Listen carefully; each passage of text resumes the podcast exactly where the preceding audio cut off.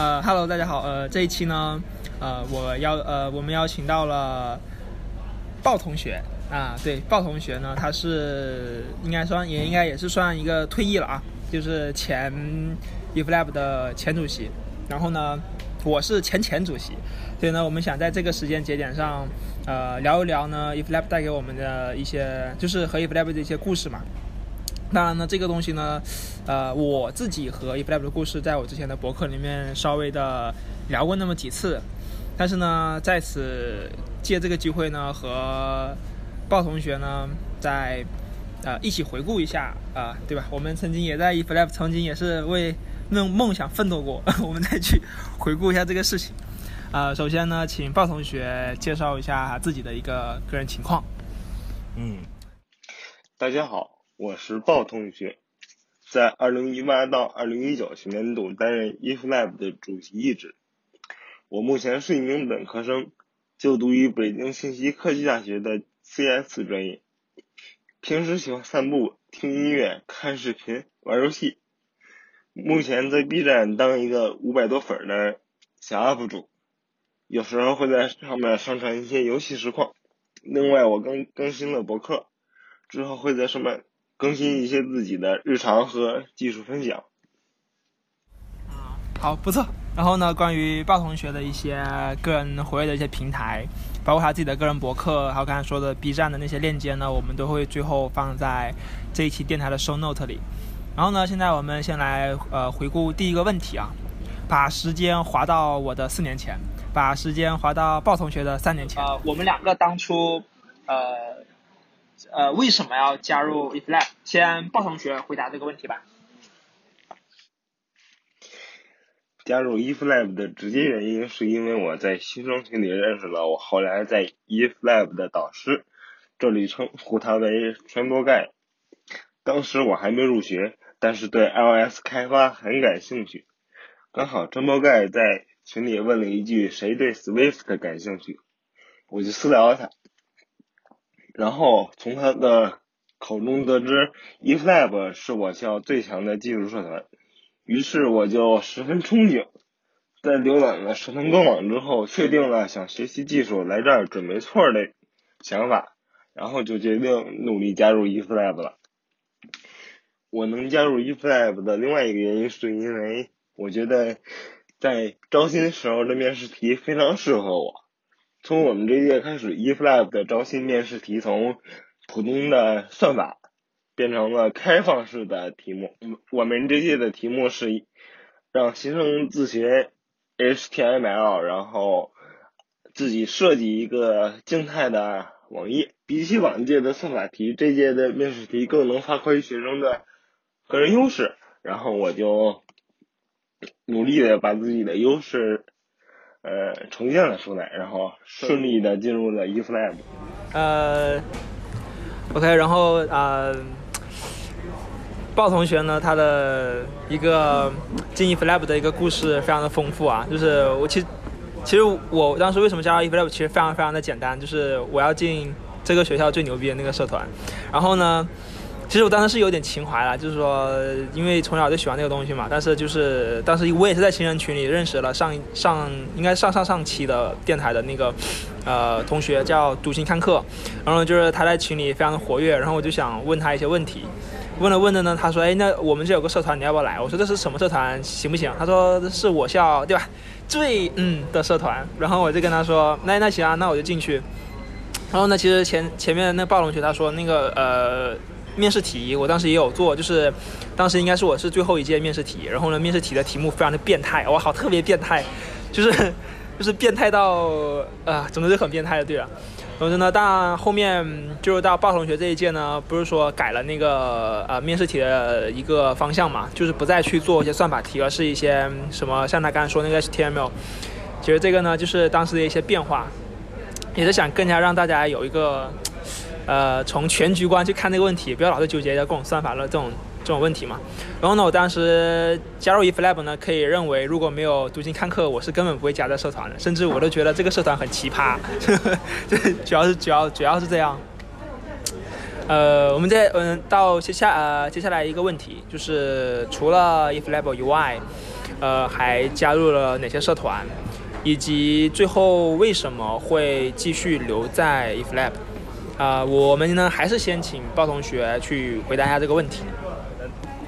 我在大一入学的时候，抱着不成功变成人的心态，只考虑了加入 eFlab 的这一个社团。因为一些个人原因，我对学生会和非技术的社团组织都不都不是很感兴趣。然后因为在 eFlab 认识了很多能帮助我的优秀的学长，我当时感兴趣的方向又与这个社团的氛围十分契合，在这里我觉得很温馨，所以就没加入别的社团。上了大学之后，我开始对我所处的领域有了一个新的认识。经过一段时间的探索之后，我没有选择继续在 iOS 开发这条路上走下去，而是选择了机器学习这个领域。经过在 Coursera 上一一段时间的学习，到了大一下，我决定开始将其付诸于实践。于是我加入了计算机学院的计算机博弈社团，这是一个竞赛驱动型的社团。目标是在每年举办的全国大学生博弈竞赛上取得好成绩。计算机博弈研究的重点是如何用计算机将人类在博弈游戏中的逻辑思维活动抽象和形式化的呈现。这种实现形式让我很着迷。刚好当时业界在博弈方向上也取得了很大的进展，于是我就抱着学习和了解的心态加入了计算机博弈。在这个社团一年半的时间里，我担任过社员，也担任过社长，这是一段很难忘的经历。不过我现在已经退出计算机博弈了。前面也提到了，eFlab 和我校的其他社团不一样，其他社团要么是为了完成学校或者学院的任务而成立的社团，要么是竞赛驱动型的社团，而 e eflab 不一样。这是一个以学生个人发展为主的科技型社团，在其他社团，你只要完成老师或部长分配的工作就好；而在 eFlab，没有这些能分散你精力的事儿。你需要思考的不是接下来你会被安排做什么，而是你想要做什么。eFlab 有丰富的资源，目标是成为一个学习型的综合技术社团，以导师制的方式。帮助社团成员建立技术发展路径，培养自主学习的能力，共同在学习和社团成员自发发起的这些项目中，或者服务于学校的项目中交流锻炼成长。刚开始的时候，你可以和社团里的学长面对面的交流，可以和他交流技术，并且在他的帮助下建立一条合理的学习路径，之后自主学习。并且把学习到的知识和社团的其他同学交流，从中获得新的收获。之后呢，以此继续完成自己的学习路径。经过这样的一年的积累，到第二年的时候，你就可以作为导师继续帮助新的同学答疑解惑，并且帮助他们完善自己的学习路径。而第三年、第四年也是如此。无论是新生还是导师，都可以在交流中。得到收获，由由于不断的经验的积累，每年看待同样的问题，想法也会有不同。我认为这是一件非常有趣的事儿。回到 eFlab 的名字，I 代表 Internet 和 Innovation，F 代表 Future 和 Fulfill。社团同学们在计算机领域的各种项目中去实践创新，最终获得一对未来的一个清晰的认识。同学们在 eFlab 里每年都有不同的感受，每一年都有不同的收获，每一年呢也都可以认识新的渴望学习新知识的同学。我认为这是我留在 eFlab 的原因。哦，刚才鲍同学呢从他个人的角度跟我们分享了一下他最后为什么会继续留在 eFlab。现在呢，他呃，我有就通通过跟鲍同学开的那份交呃谈话当中呢。包同学他说到，就是，iflab 他是我校最强社团嘛，就是当然这个“最”“最”字呢，可能就是有违反广告法的嫌疑啊。但是，但是呢，我还是要在此做出一个解释啊，就是，呃，我当时就是加 iflab 之前呢，我还同时加了智联，就是志愿者联合会还有包括七星社。呃，志愿者联合会就很简单嘛，就是有志愿活动啊，参加各种志愿活动。七星社呢是我校的一个专注于网络安全的一个这么一个社团。呃，当时呢，在我加入之前，它就是 IfLab，它就是最强社团，它就是这么打出了一个这么口号。等到我现在呢，四年后我再回头过去看这个称号“最强社团”，它还是不是呢？经过这四年的发展，它的社团变成什么样了呢？呃，从我个人角度出发，它依然还是最强的一个，而且是无可撼动的那一个。就为什么会这样子？首先，我分了三个点去说这个事情嘛，就是最强，你可以理解为是技术最强，或者说是一些别的最强。当然，在我眼里呢，当然别的社团也有技术很强了。所以呢，IfLab 它，我觉得它最强的点是体现在它所能够给同学们提供的资源。呃，包括一些前辈学长所构筑起来的一个人脉，这资源和人脉呢，就围绕出了一个圈子的概念。也就是说，其实你加入 IfLab 不是说加一个社团，而是说你加的是一个圈子。你在这个圈子里面呢，你会跟一堆非常优秀的一些前辈形成一个共识，它就会形成一个裙带关系嘛，就会有一些资源呢，它就会偏向于自己的这个社团的一些一些学弟学妹。所以我觉得最强，它这个理念可能会。回落到这个概念上去，呃，包括当时我加智联呢，就是因为怎么说呢，就是我也从小地方来的嘛。那么当时我想通过一些志愿者活动呢，去拓展自己的一些视野。那么我当时我加智联去了很多好玩的活动，比如说北京马拉松啊，北京半程马拉松，就是寒冷的寒冷的夜风里呢，就是去站岗，就是但是那感受也非常的奇妙啊。啊，当时加七星社的原因呢，就是网网网络安全，其实是我当时最想做的一个东西。但是我发现自己的知识非常匮乏，没有能力或者说一个毅力去坚持继续做下去。然后呢，当我为什么会继续留在 IfLab？就像刚才鲍同学所说的那样嘛，就是在 IfLab 里面呢，实际上是你的一个个人的一个思维的一个转变，从你最开始从小到大嘛，十二年里面呢。你是一个应该做什么的人，变成了一个你想做什么的人，这个是我在 FLAB 得到一个很大的一个转变，这个是确实的，这个是真真正正存在的，并没有说忽悠大家什么。就是呢，我确实在这社团里面呢，我慢慢变转变了我的一个个人的一个角色，就是我也从一个应该做什么的一个这么一个状态，去改变成了我当下或者说我未来想要去成为一个什么样的人，然后呢，我在当下应该做一个什么样的一个储备，一个什么样的一个锻炼，这就是。所以呢，我最后我也权衡了一下，我还是要继续留在 IfLab 这个圈子里。呃，这个呢，就是我为什么要当初要就是会一直留在 IfLab 的一个最大的，应该是最大的一个一个影响吧，就是让我知道了我现在最想做什么。呃，经过前面和鲍同学的一个交流呢，我们其实对 IfLab 已经有了一个比较粗浅的一个认识。现在我们就到下一个问题。IfLab 到底和其他社团有什么不同？嗯，这个问题呢，我先来回答。呃，我现在已经毕业了嘛，那么我以一个毕业生的角度去回顾 IfLab 对我的一个影响呢，其实我总结出来呢就三点，就是 IfLab 跟能够提供给在校学生的一个氛围，以及 IfLab 本身在这个社团里同学之间的一个关注点，包括 IfLab 整体的一个调性。首先，第一个，IfLab 提供的氛围，呃，我个人是这么认为的，就是说，一个人呢，他能够受环境的影响，是远远大于他本身的一个自身的一个理解或者自身的一个努力吧。就是说，环境能够去牵引你成长，那么呢，那得需要一个氛围还不算不错的环境。也换句话说，就是说，如果你每天都沉浸在一个讨论同就大家有一个同样的话题，同样的一个兴趣方向，那么其实你个人就是耳濡目染嘛，那么你个人也会有一个比较好的一个理解，就是就就是那个怎么说呢，就是呃唐诗三百首，就是什么不会唱也会赢啊，总就这么个意思。然后呢，这个是 IfLab 它的一个氛围，就是说大家每天你会看到这些学长或者说这些前辈，他们每个人都是很 geek 的感觉，他营造出了一种。与别的社团或者说你在课堂里是见不到的一个氛围，这当时是我非常吸引我的一个点。那么 IfLab 它所关注的一个，就它的关注点，关注点我个人认为是这样的。包括我今天参加一些别的社团，他们会很唯上论，什么意思呢？就是说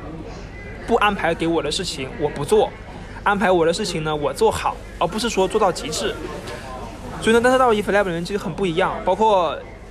我在 f l a b 自己做的一些事情啊，和同学们那些交流，我都能够很明显的感觉到，就是大家都想把一件事情做好，仅仅只是一个最基本的要求。他们会从一些点去考虑一些这些问题的一些异常的一些 case，所以呢，这也其实是给我带来一个，相当于是个反哺我自己嘛，会让我去今后再去做一件事情的时候，我会去思考曾经的这些学长他们对我的一个要求，我也会这么样去要求我自己。呃，接下来是 eFlab 的一个调性。呃，在我了解 eFlab 之前呢，我认为这是一个很酷的社团，他们每个人呢都在做一个很酷的事情。呃，我之前也看过一些关于计算机文化的一些视频。那么在 eFlab 我看到的现象，就和这些视频上的现象是一样的，就是一群 geek 呢，在一个空间，在一个环境里面去做一些很酷的事情。这些很酷的事情呢，可以是啊疯狂巴拉巴拉巴拉打着键盘啊，做一些别的事情，或者说去拆机啊、组装啊，就给我感觉就是怎么说，就是这种感觉就好像是曾经。在电视上见到的那些事情，就真实的发生在了你身边，所以我觉得，当时给我的一个，就是很奇妙的感觉，让我感觉到好像，咦，好像我来对了地方。因此呢，借这个契机呢，我就怎么说呢，就是给我感觉到这个东西，就是这个地方，或者说这个社团，真的其实还挺不一样的。包括现在我回过头去看，如果说没有 eFlab 这个东西的话，可能。我也不会变成今天这个样子吧？可以说，其实就是一个双向成长的一个过程嘛。那么接下来呢，由鲍同学分享一下啊，他的一个事情。你刚说。刚才我已经说到了一些 eFlab 与其他社团不同的地方。除了这些，还有一点是，我觉得十分特别，那就是。eFlab 这两年已经开始在校园里建立一个具有开源文化的社区。在这里，我想打一个比方，把一般的社团比作贴吧，把 eFlab 比作论坛，两者都是可以让大家自由发言的地方，但是给人的感觉有所不同。我的理解是，贴吧相对来说是一个涉及领域比较窄，同时又不是一个很有条理的地方。我举个例子，就是当我进入魔兽玩家吧的时候，那个吧里肯定都是讨论魔兽世界的，但是由于没有分区，所以我对喜欢的话题又不能有一个直观的认识。而论坛不同，以 NGA 为例，这也是一个主要讨论魔兽世界的论坛，这里面有，这里面，这里边不但有艾泽拉斯一池塘。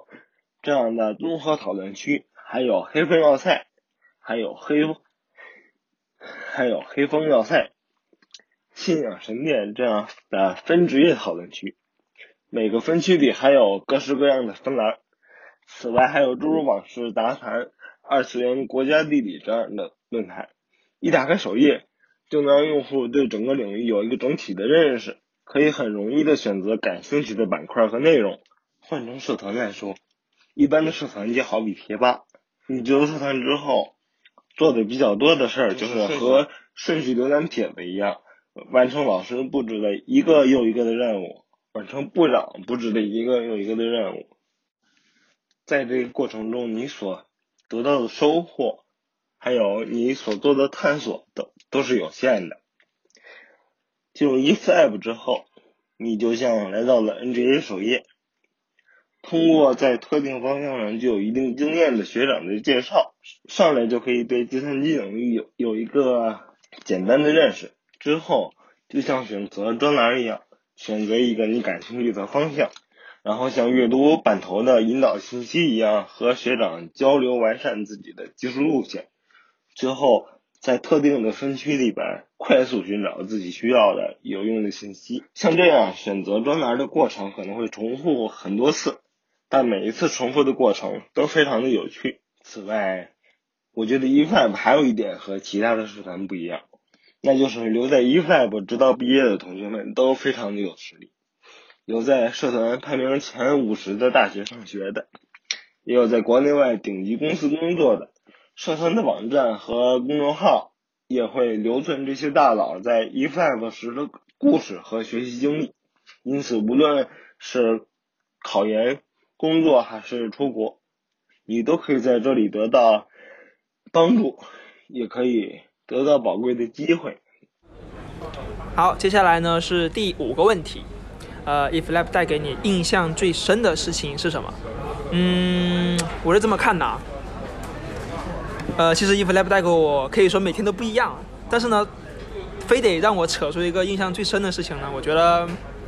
是这里面的异类。当然，异类这个词呢是个褒义词，就是说，呃，首先我们先明确个概念啊，就是计算机领呃这个行业或者说这个这片领域里面呢，有一群人会被人称为 hack。呃，hack 和黑客是不一样的。当然，我在 FLAP 见到是各种黑客，就是给我感觉好像。怎么说呢？就是这些这群人都好奇葩，就是奇葩的词也是褒义词啊。就是总感觉跟我平常接触到的那些同学啊、老师啊，或者说社会上的人都很不一样。就他们每天所关注的问题，就是给我感觉很神奇。就是他们一直都在做一些怎么说，就是让你无法理解的事情。但是呢，这个无法理解的事情呢，确实又是一些非常极端的一些点。比如说我曾经就是嗯。就是有一个学长，他叫哲神，对吧？就是哲神呢是一个非常神奇的人，就是我当时在实验室还跟他见过几次面，然后呢也了解到他一些一些事迹嘛。反正我当时有一天是有一天我早上起来特别早，我应该是七点的时候我就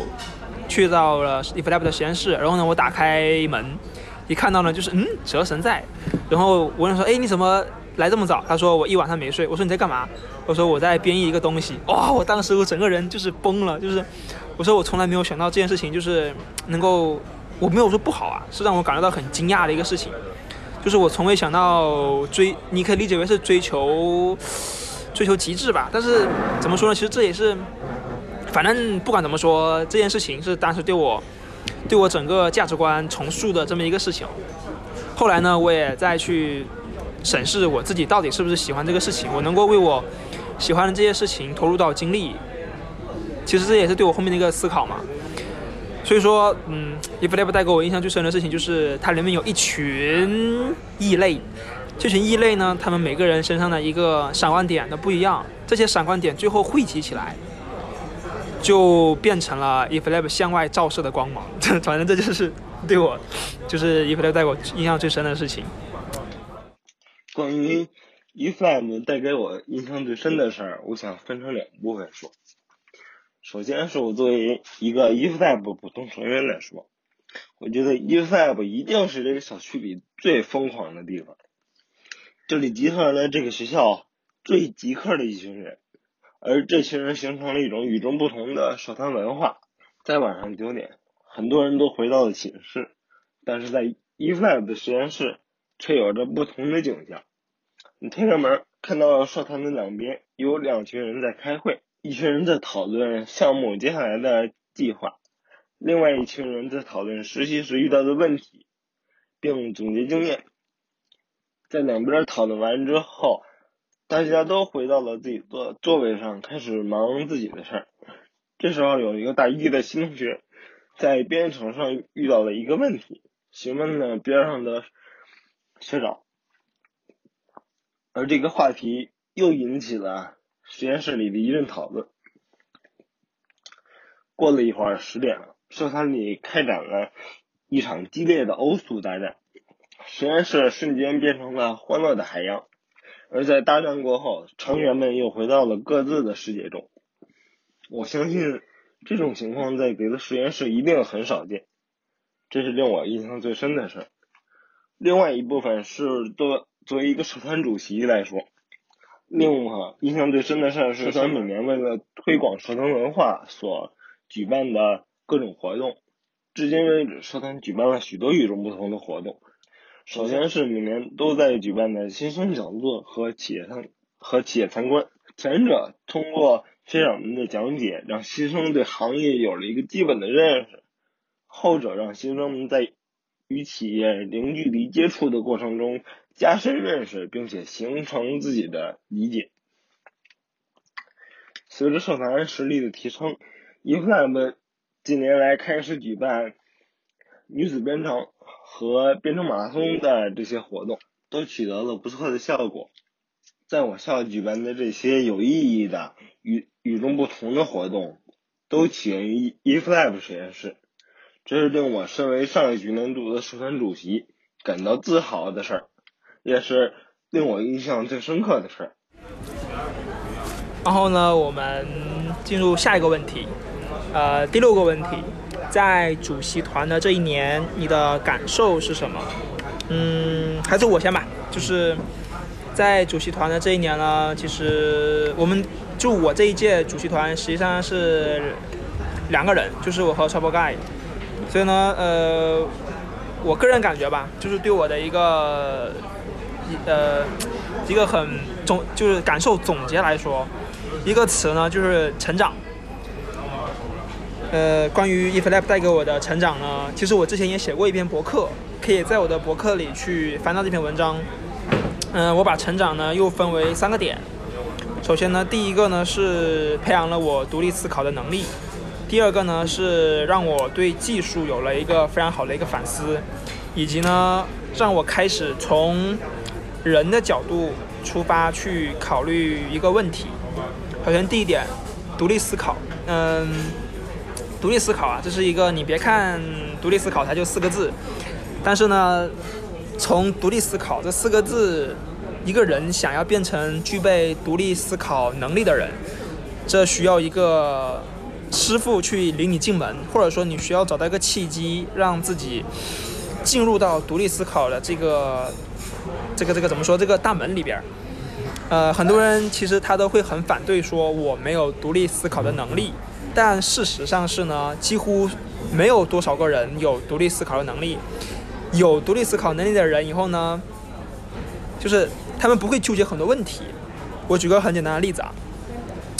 呃，我之前在大一的时候呢，我基本上就是就是怪小孩的一个就是一个这么一个表现。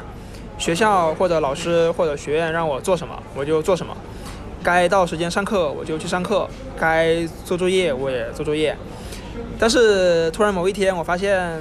好像不太对劲。就是这一年，就是我大一整个一年下来，我在写我的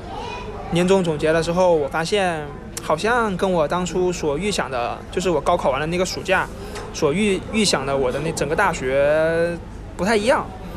我开始去了解，就是或者说开始去看一些书，和去尝试从这些书啊或一些资料中去寻找答案。后来我发现还是得经过一些事情，这些这些事情呢，就是我在呃主席团在 eFlab 之前啊，之前的主席团的那一年，我得到了一个成长，就是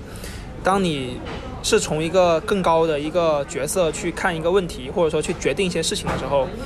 你会开始去思考这些问题所带来的影响，不管是你对你个人，还是对其他人，还是对整个组织所产生的一个影响。当你这些每，当你每做一个决一个决定，或者说你要做一件事情，当你去思考这些事情背后会带来哪些影响的时候，其实思考的问题多了，你会发现其实你独立思考的能力也就出来了，这是一点。第二个就是在主席团的这一年。对我，其实我会对技术有个反思啊，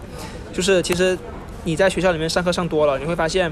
你做所有的东西之前，或者说老师们总是会在宣宣呃宣扬一个点，就是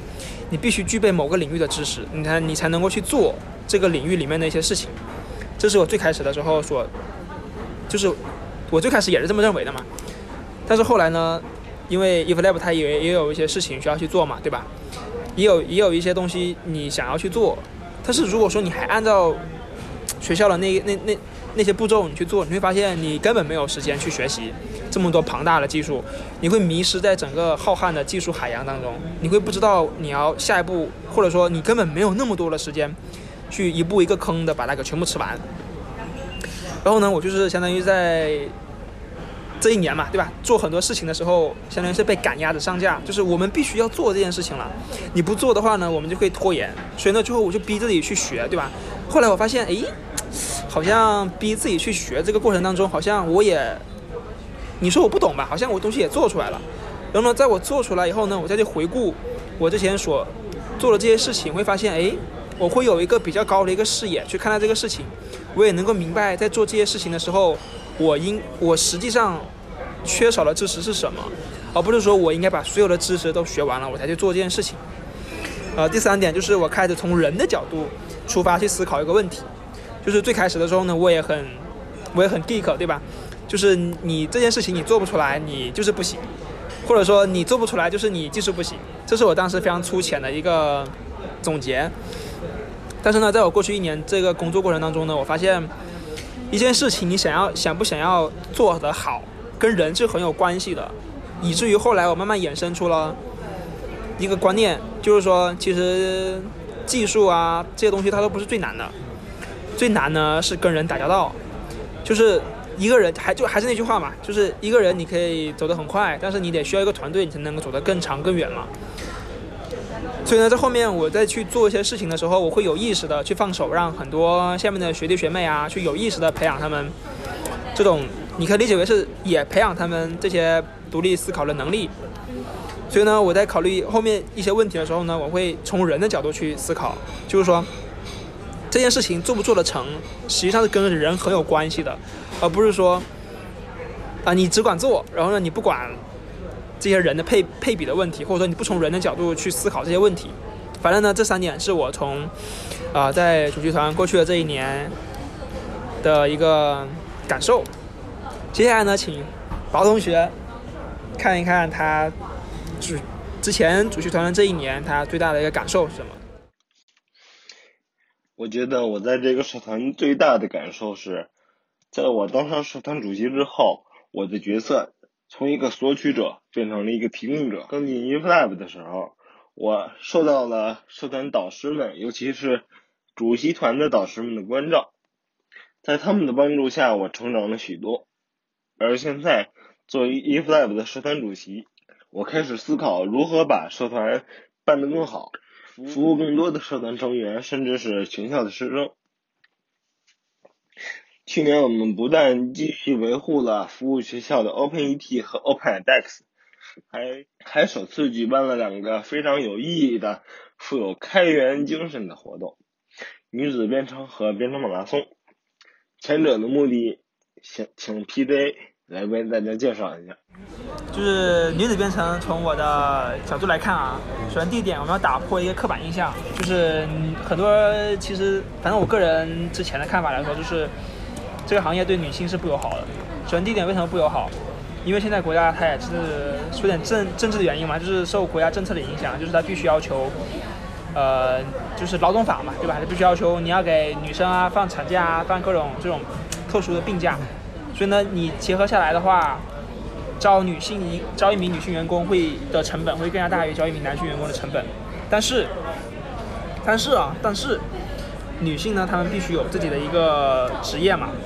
那转为到我们这个行业来说的话，很多人就因此而认为说女性不适合编程。但是其实怎么说呢，就是，反正我在此也呼吁一下吧，就是不是女性不适合，而是这个社会就是不不是特别接受。所以呢，我们想办这活动的意思就是说，首先我们要先打破各种女性之间，或者说女同学她们对这个行业之前，不管是从一些新闻客户端啊，或者一些报纸上接收到的一些信息，先打破她们自己这些个人的一个隔阂，让他们认为说他们自己其实上跟我们普通人，或者说这种已经进入啊这个行业里面的一些程序员啊，一些大哥，对吧，是没有任何区别的，他们也是 OK 的。经过之前的活动下来呢，我个人也感觉其实。女子编程这种东西吧，就是女性，就是女同学，她们本身是完全没有任何问题的。反而，其实我觉得女生其实她是更加会适合这个行业的。因为之前，哎，你非得扯历史的话，其实第一个程序员其实就女生嘛，对吧？这个其实我在那当时的活动上我也说了这个事情。包括其实我现在在工作的公司里，其实女程序员她们其实。效率就是他们的一个成果会更好，就是因为女性特有的魅力嘛，对吧？就是很多事情做起来会非常的方便，包括面对一些问题的时候，他们有自己的一些独特、独特思考问题的一些回路，也能够发现不少问题。所以我觉得没有必要说专门在某个职业上对女性有一些偏见什么的。我觉得这个都是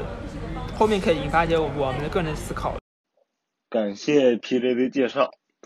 那女子编程这个活动主要是为了促进消除业界对女性的一种偏见，嗯，理解女性在编程过程中的一些方面上的特殊的优势。而编程马拉松这个活动让同学们体验新手设计程序到完成程序的这么一个过程的同时，尽量去理解开源的理念。这两个活动得到了师生和许多企业的认可，也得到了他们的帮助和资助。这是社团扩大影响力的第一步。这些活动能成功的举办，多亏了社团成员们的支持和帮助。他们他们牺牲了课余时间来帮助社团活动，每一个成员都在尽力帮助社团发展，这令我十分感动。而我也从他们的反馈中感受到了历届主席团所做的事儿都是有意义的。呃，然后我们进入到下一个问题，就是第七个问题。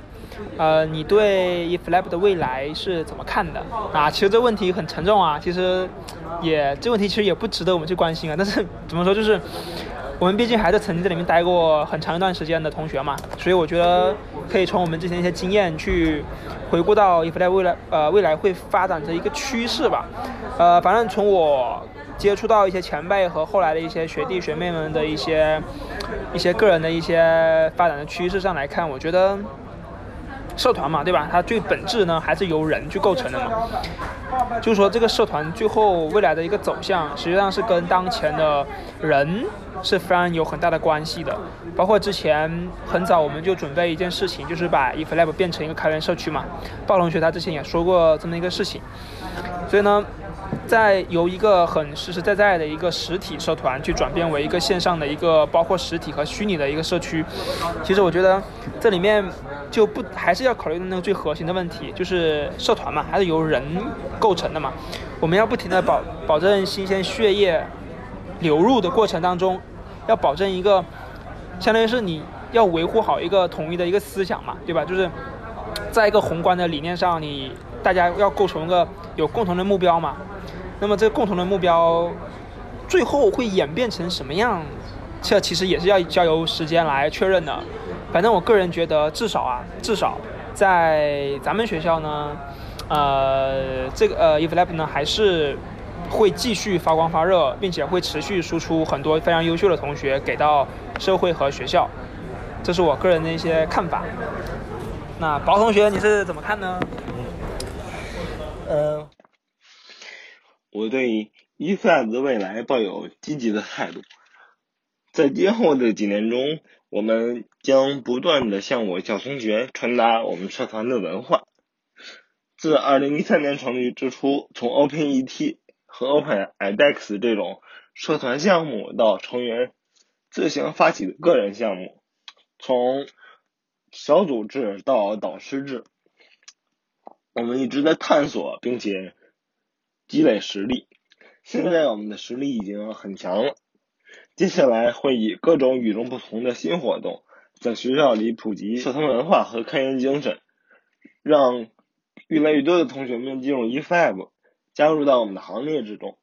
至于实现方法，就要看之后一届一届的主席团和社团成员们的努力了。虽然未来是不可预知的，但我相信 eFab 一定会越办越好。越办越精彩。呃，前面啊说的很多嘛，就是都是关于 eFlab 呢跟我们个人的一些事情的一些关联。然后呢，接下来我们再回到个人，就是关于个人的一个打算，就是第八个问题，你接下来的打算是什么？呃，这个问题呢，从我来看的话，嗯。我个人接下来打算呢是这么看的，我分为了两个部分。第一个部分，因为我现在也是刚刚毕业嘛，对吧？包括一些 background 啊，有需要去维护。然后呢，这只是就是就就就说你的一些背景呢，还是需要去好好的去去去去维护一下。包括你这些个人啊，包括你一些成本啊，一些就是你有没有成本，对吧？你要把这个成本给维护起来。说白了就钱没有，对吧？还没有钱。然后呢，需要前期呢，前三年吧。要去先做一些积累，三年以后呢，准备做一个事情，就是还是那句话嘛，对吧？就是世界很大嘛，想来看一下。然后呢，第二部分呢，就是我会尝试的去再浪一下，就是成为一名独立开发者。当然，这里面会要背负一些，不管是家里人还是一些社会上的一些东西。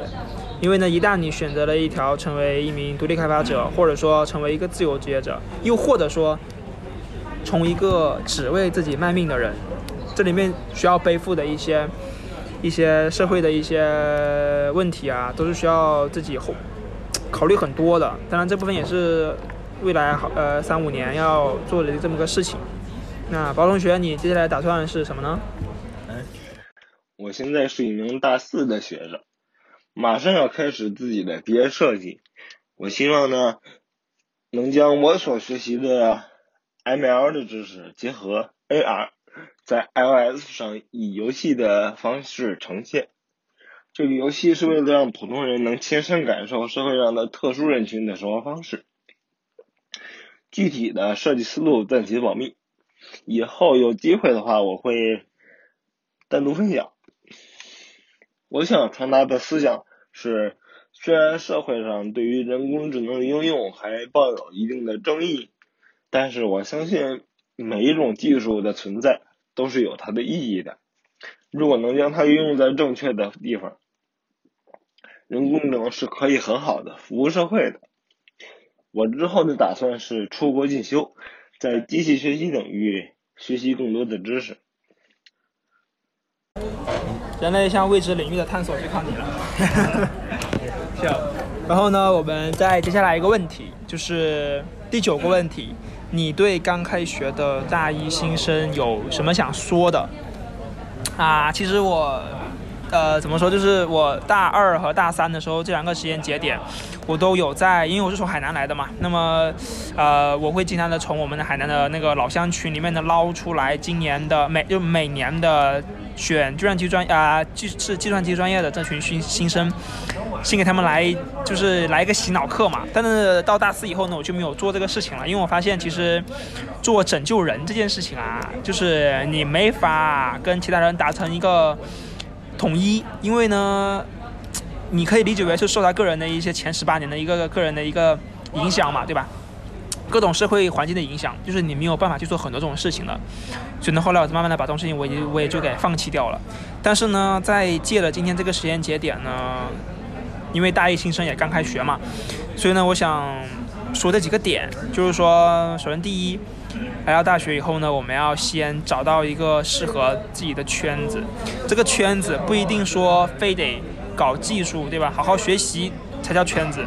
这个圈子呢，如果你有玩极客的话，就是极客这个 app，其实跟极客所宣扬的理念是非常的一样的。你要找到一个圈子，去能够持续的输出你自己的一个价值，就是你一定要找到一个地方，是让你能够持续、持续、持续，并且为之不断努力去输出的这么一个地方。换句话说，就是你要找到一个能够证明你存在的这么一个事情，或者说这么一个东西吧。这个东西可以是很多啊，可以是摄影，可以是画画，可以是编程啊，也可以是游戏，各种乱七八糟都可以。总之，你一定要找到，但你觉得你存在过，就是这么一个事情。第二个呢，就是独立思考，就是之前说了嘛，也说了这个独立思考这个问题是一个很严峻的，因为很多人其实在我看来啊，我自己个人非常粗浅的认识呢，就是说，包括我身边的很多同学，他们直到毕业了都没有自己独立思考的能力。当然，我这里说这句话是一个很重的一个词。就是说，很多人其实到毕业了，他都不知道他到底是要什么，或者说要干嘛。呃，其实独立思考这个东西啊，就是你也没有办法去顿悟它，或者说去让他直接就成为一个具备独立思考能力的人。你就只能去跟他说，你要成为这么一个独立思考的人，让他有这么一个目标。剩下的呢，就一切都要去交给时间，靠个人的一个天赋啊，一些去顿悟了。反正我是到大二我才去顿悟好，我要独立思考的这么一个事情。第三呢，就是要尽早规划。这个规划呢，可以是规划你未来的一些职业啊，或者说学业。比如说你住，就是你确定了以后就是要考研，对吧？那你就不要浪了，就好好学习，拓展自己的一些在学术上啊、科研上的一些能力。如果说你要工作，我觉得你这这操作的空间就很多，对吧？你如果确定要工作，那么你接下来四年里面，你所有的目标就朝着一件事情。工作去完成，一切有益于有利于你最后找到个更加满足你，就是呃找到更好的工作去努力就可以了。还有一个呢，就是写博客啊，写博客这件事情呢，很多人看上去其实也非常简单，不就写日记嘛，对吧？人都会写日记，但其实博客和日记还不太一样，就是博客呢，就是总之还是那句话。就是你一定要写博客，你写多了就知道我为什么要让大家写博客了。你让我说，非得说为什么要写博客，理由可以扯很长很长。总之就是那句话，你一定要去写博客，因为你的博客实际上就是你在互联网上的一个自留地，你在互联网上画出了你一片自己的领地，你可以在这个领地上面呢做一些你真正想做的事情。总之就是要写博客。啊，鲍同学，你对？开学的大一新生有什么想说的吗？那我就来补充一点，不只是大一新生，我希望能听到这个广播的同学们都可以尽早定下自己，都可以。我希望能听到这个广播的同学们都可以尽早定下自己在自己所属领域的技术方向，勇敢的踏出第一步。这个方向或目标不一定是你的终极目标，可以是，可以是你在面临多种选择时的随机选择的一种尝试，也可以是单纯的测试自己是不是真的喜欢这个方向。另外，这个学校有很多会分散你精力的事儿，尽量少参与没有意义。尽量少参与没有意义的活动和组织，让其他无关的事儿来打扰你。总有人说吃亏是福，但是我觉得只有自讨苦吃的亏才是有意义的。不要单纯为了扩扩展自己的知识和视野，强迫自己做不想做的事儿。啊，感谢鲍同学的一番，哎，一番就是。包括我和鲍同学这些，这些怎么说？就是对大一新生说的话呢？我觉得，如果我当时刚大一那一会儿，有人能够跟我明确好，我接下来应该做哪些事情是最好的话，我觉得会加速吧。不能说有很大帮助，我只能说是加速成长。呃，其实换句话说，就是其实也因人而异嘛，对吧？就是不能不可能说每个人都是一样的嘛。所以说，我和啊鲍同学以上所讲的这些内容啊，大家如果就是仅供参考就行了，就是没有必要说非得按照呃我们所分享的这些东西啊去，就是去规划自己的未来，你们就参考一下，大家参考就行了。接下来呢，就是做一些补充，嗯，看有没有还有一些想要跟大家去分享的。方同学，你有没有一些想要补充的内容？嗯，我得说您，这十六万多呀，也跟这十六万多的，再上面还有呃，没有了，没有，但是我有材料。我我那边咱们把那个材料算是多了。要不我先来说一下吧，就是呢，呃，其实。其实呢，当时就这就这句话呢，也是当时我大一的时候院长跟我说的一句话，就是咱们这个行业呢，就是要忍下，就是要忍下心来，让就是要培养自己做冷板凳的能力，就是你要坐得住。反正用我自己的话来说，就是耗时间，就是你要足够耗得起时间去做出一件事情。就是这个它不是一个见效快的事情，它这个呢是一个。就是需要恒心和毅力的事情。嗯，怎么说？就是我其实我是一个非常好动的人啊，但是我能够很明显的感觉到，就是我做了我这件事情非常喜欢的这件事情，就是做了这个行业以后呢，就是我能够很明显的感觉到我改掉了之前的一些很，就改掉一些之前的一些毛病。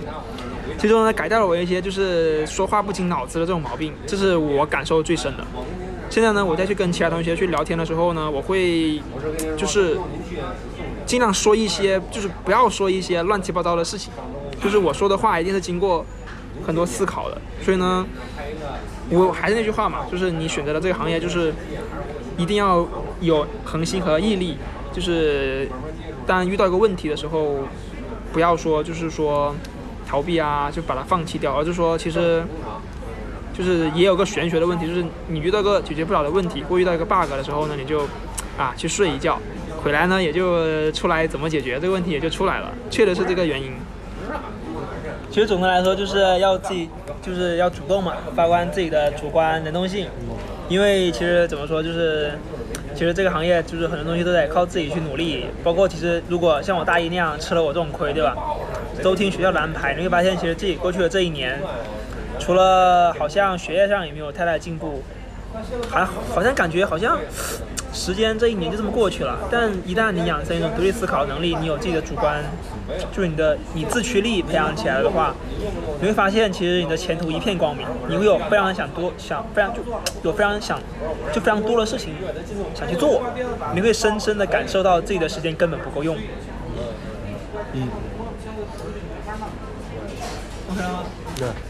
好，那我们这期就这样，拜拜。拜拜。